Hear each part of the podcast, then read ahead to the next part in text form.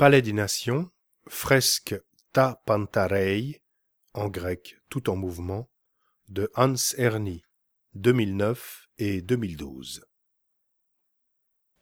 Laissez percer vos idées, entrez dans les murs qui ne sont que transparence, car c'est de l'intérieur que sort tout ce qui est l'esprit des Nations Unies. Mais les liens de Ernie avec la ville et le canton de Genève vont au-delà. Il a fait l'objet de plusieurs expositions, dont une prestigieuse au Palais des Nations en 2002, pour célébrer l'entrée de la Suisse à l'ONU.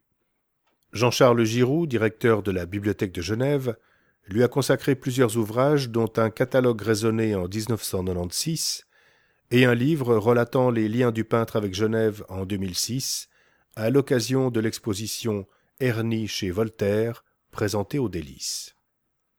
En 2009, à l'occasion du centième anniversaire de l'artiste, afin de lui signifier son attachement, la ville de Genève a proposé à Hans Ernie de réaliser un projet d'envergure, une fresque de grande taille sur le thème de la paix.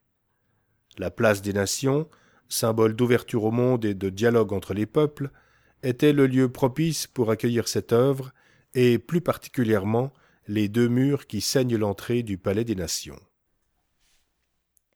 Cette œuvre monumentale consiste en deux fresques en céramique, longues chacune d'environ 30 mètres sur deux de hauteur, composées de grands carreaux de grès de 1 mètre sur 50 cm, scellés dans le mur. Le 3 juin 2009, la fresque de Hans Cerny, que la ville de Genève offrait à l'ONU, était inaugurée place des Nations. La paix, l'amour, la justice, la liberté ont toujours représenté des thèmes de prédilection pour Hans Cerny. Cela lui a d'ailleurs valu quelques ennuis durant la guerre froide, où certains de ses projets ont été proscrits. Aujourd'hui encore, l'artiste témoigne de ses convictions au travers de ses œuvres, déclarant, comme le rapportait Philippe Matonnet dans Le Temps du 29 novembre 2008, Toute ma vie, j'ai essayé à travers mon langage pictural de toucher le plus grand nombre possible. Si, à travers le peu que j'ai exprimé, j'ai réussi à toucher quelqu'un au sujet de ce qui l'entoure, si j'ai réussi à le rendre attentif avec une situation du présent, alors c'est énorme. On retrouve dans la fresque de la paix des figures familières, comme les colombes, mais aussi des hommes et des femmes en marche, le vent, les courbes, l'eau, l'azur, etc. Vu le succès remporté par cette œuvre et suite à de nombreuses demandes de visiteurs ou de membres du conseil municipal, l'artiste a été sollicité en 2010 pour prolonger son œuvre jusqu'à l'extrémité du mur côté lac. La troisième partie de la fresque est longue de 27 mètres et reprend le sujet de la paix entre les peuples.